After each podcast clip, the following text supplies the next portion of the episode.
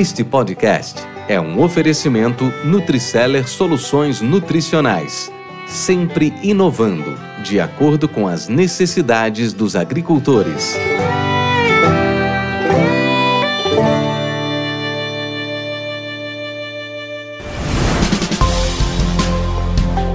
Mentes brilhantes incentivam outras.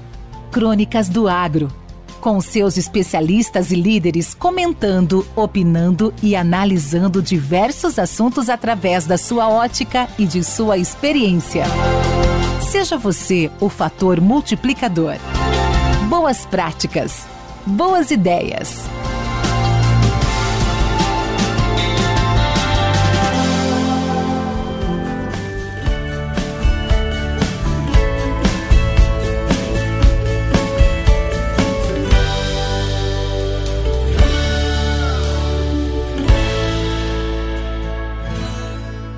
Algumas perguntas às vezes para a gente. Mas como você começou financeiramente isso aqui? Olha, financeiro é, uma, é um cenário muito simples na minha visão. Não gaste mais do que você ganha. Se você trabalhar pelo dia por 15 reais, você adequa dentro e faça sobrar alguma coisa. Porque essa alguma coisa, se você conseguir compreender isso, ela vai virar um, um montante maior em algum tempo. E esse algo maior, quando você tiver ele como sobra, e você souber conviver dentro daquele limite, você pode empreender com ele e jogar no risco. Então você pode experimentar com aquilo que você construiu de sobra, porque a sua vida está no limite que estável de ganho. Então tem algumas percepções que muitos empreendedores passam, se, se avançam ou não, não avaliam que pode dar errado e pode, mas quando você está no limite daquilo que você construiu de sobra, se você perder aquilo não faz falta nenhuma. Você prepara novo campo para daqui uns dias experimentar novamente. E eu posso dizer assim, ó, eu, eu nunca, eu, assim, eu tenho muito poucas frustrações no empreendedorismo. Hoje eu já saí de três, quatro é, cenários e todos sempre saí na ponta, ou seja, apareceram oportunidades de sair na ponta de cima.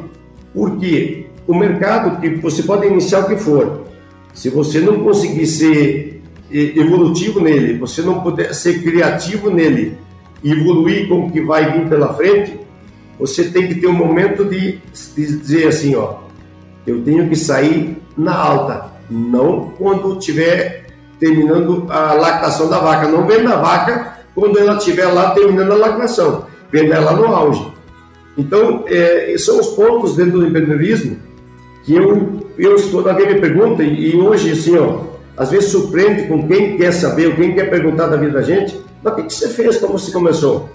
É, são pessoas que às vezes têm uma, um bom recurso, grandes instituições, grandes empresas, mas têm curiosidade de saber o que você fez e como você acabou mexendo com cinco coisas ao mesmo tempo.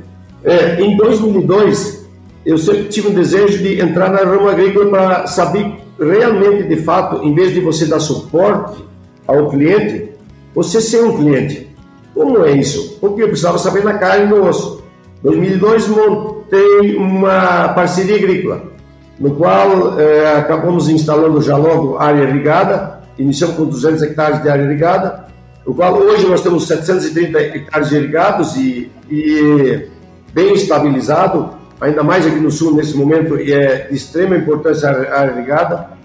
Iniciamos, uh, fomos os primeiros iniciantes em 2004, 2005, com as máquinas de fazer silagem regional. Hoje deve ter uns 15 fazendo aqui no sul.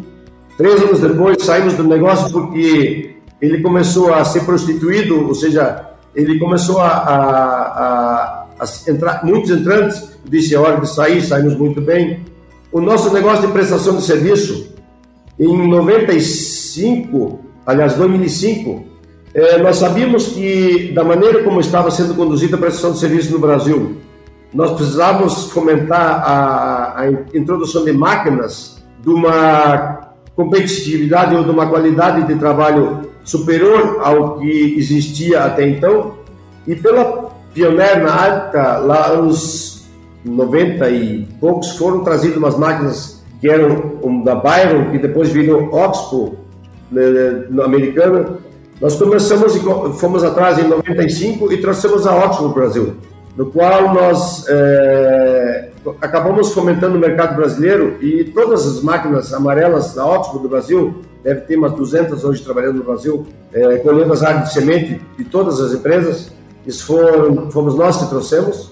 É, nós montávamos é, aqui no Sul e acabamos depois aprendendo a montar no Brasil Central. Abrimos uma central onde você está em Goiânia, que está localizada ali em, ao lado de Goiânia, na, naquele. Até fugiu o nome da, da cidade. Aparecido. Aparecido em Goiânia. É, Aparecido do lado. Então, a, a gente mexeu com bastante coisa. E também, é, 2012, começamos a, a mexer de tentar trazer a Autos para o Brasil para montar, industrializar, no mínimo montar aqui.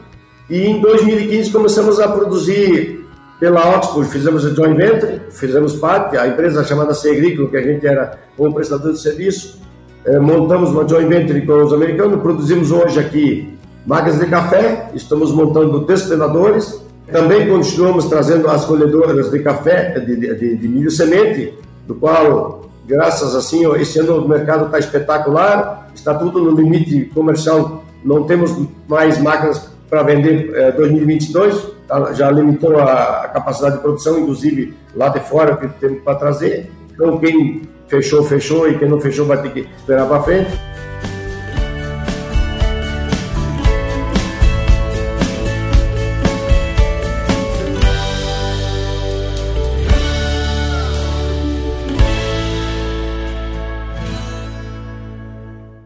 Esse podcast faz parte da rede Agrocast, a primeira e maior rede de podcasts do agro do Brasil.